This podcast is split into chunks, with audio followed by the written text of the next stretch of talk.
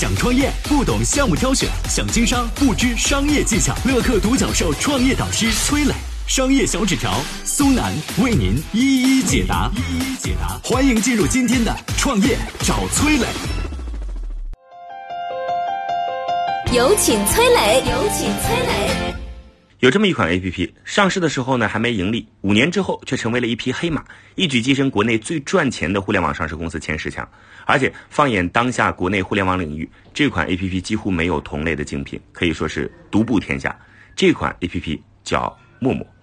陌陌的创始人唐岩从建筑系毕业之后呢，在网易待了八年，因为最新研究社交，这才辞职创办了陌陌。二零一四年十二月十一号，唐岩带着陌陌。在美国上市，在纳斯达克留下了一张竖着中指的照片，引发了众人的猜测。一时间啊，这个唐岩站上了风口浪尖。有人说：“哎呀，唐岩能做出这种事儿，一点都不奇怪，他本身就是一个二流子。怎么会有人用‘二流子’这样的词儿去形容一家上市公司的老总呢？被贴上痞子标签的唐岩究竟是一个怎样的人？今天我们就来说一说唐岩和他的陌陌之间的故事。一九七九年。唐岩出生在湖南娄底一个普通工人的家庭，在那个互联网还没有普及，但是港片很火的年代，当一个古惑仔是唐岩年少时的梦想。他和一群男生常年混迹于娄底的矿区，打架那是家常便饭。唐岩的头上啊，至今还留着一道伤疤，那就是小时候打架留下的，缝了二三十针。但是打架归打架，唐岩并没有荒废学业。一九九六年，他考取了成都理工大学建筑系。上了大学之后，也许是离开了家乡那帮兄弟，亦或者是接受了象牙塔的洗礼，唐岩的匪气有所收敛，但是依然对社交充满了渴望。他开始阅读电脑报，看各种光盘，希望通过这些来了解时代的发展。二零零零年年初的时候，当聊天室和论坛刚出现，唐岩就迫不及待地加入其中。他时常活跃在楼底的一个叫做“神童湾”的聊天室里边，往聊天室扔一些自己写的小说。内容是嚣张跋扈，有点类似于残酷青春的风格。他偶尔呢也会发一些评论，纠正别人文章里的漏洞和逻辑错误，往往是一针见血。但是唐岩不知道的是，当他在键盘前码字如飞的时候，聊天室里有一双眼睛正在盯着他。这双眼睛的主人叫黄章进。他看完了唐岩所有的文章之后，对唐岩产生了浓厚的兴趣，直接找唐岩要了他的联系方式。二零零三年底，唐岩正式加入网易，很快便闯出了成绩。因为非科班出身，他反而没有被常规的写作套路限制，对读者的痛点拿捏得很准。有网易的同事至今仍感叹啊，唐岩起标题的能力太厉害了，他简单改几个字儿就能让这篇文章的阅读量上一个档次。当时公司流传一句话：“唐岩懂人性。”在网易的八年里，唐岩做过评论频道的主编、新闻中心的总监，但就在他被提拔为总编辑、前程一片大好的时候，却选择了出来创业。他为什么会做出这样的选择？又为什么会选择做陌陌这样一款不可描述的交友软件呢？我们有请商业小纸条。想创业不懂项目挑选，想经商不知商业技巧。乐客独角兽创业导师崔磊，商业小纸条苏南为您一一解答。一一解答，欢迎进入今天的创业找崔磊。有请商业小纸条，请商业小纸条。二零一零年三月，网易副总编方三文离职创业，创办了雪球财经，这给唐岩带来了很大冲击啊！他突然意识到，原来宴席是要散的。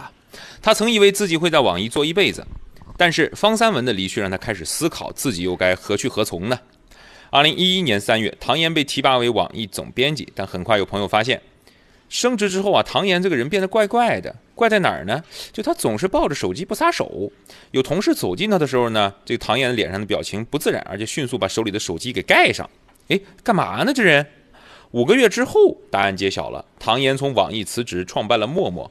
昔日的好友和同事们才恍然大悟，哦，原来那个时候他就在偷偷摸摸使用啊各个同事的照片做头像，在国外一款社交软件上跟陌生人聊天儿。那个时候就在测试陌生人社交领域的市场了。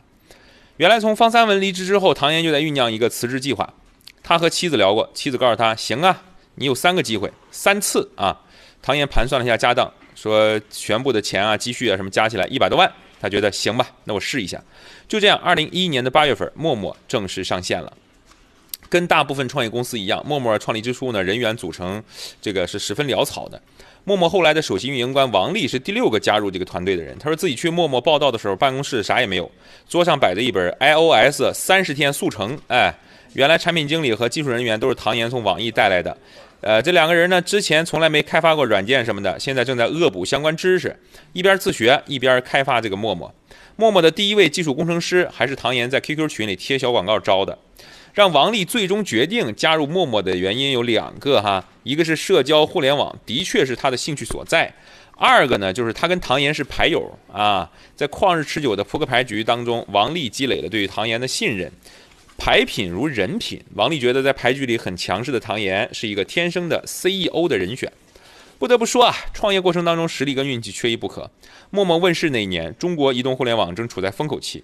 小米手机问世，微信上线，团购大战风生水起，唐岩抓住了移动互联网时代的第一波流量红利，陌陌得以快速发展。但到二零一四年的时候，陌陌突然变味儿了，被贴上了叫异性交友神器的这么一个标签儿。唐岩心里据说对这个定位是十分抗拒甚至厌恶的。他带领陌陌积极寻找转型出路，找到了直播这个切口，哎，化身为视频直播平台，开启了新一轮增长。如今，陌陌市值超过七十亿，成为国内陌生人社交领域妥妥的一个老大。唐岩呢，也从别人眼中的二流子变成了一位上市公司的老总。但如果你问他，苹果创始人乔布斯和 Facebook 首席总裁肖恩·帕克，你更欣赏哪一个呢？他会这么说：乔布斯，啊，因为他呀一边泡妞一边顺手改变了世界，所以我更欣赏他。听到这个回答，你会发现，其实唐岩心中那个古惑仔的形象一直都存在。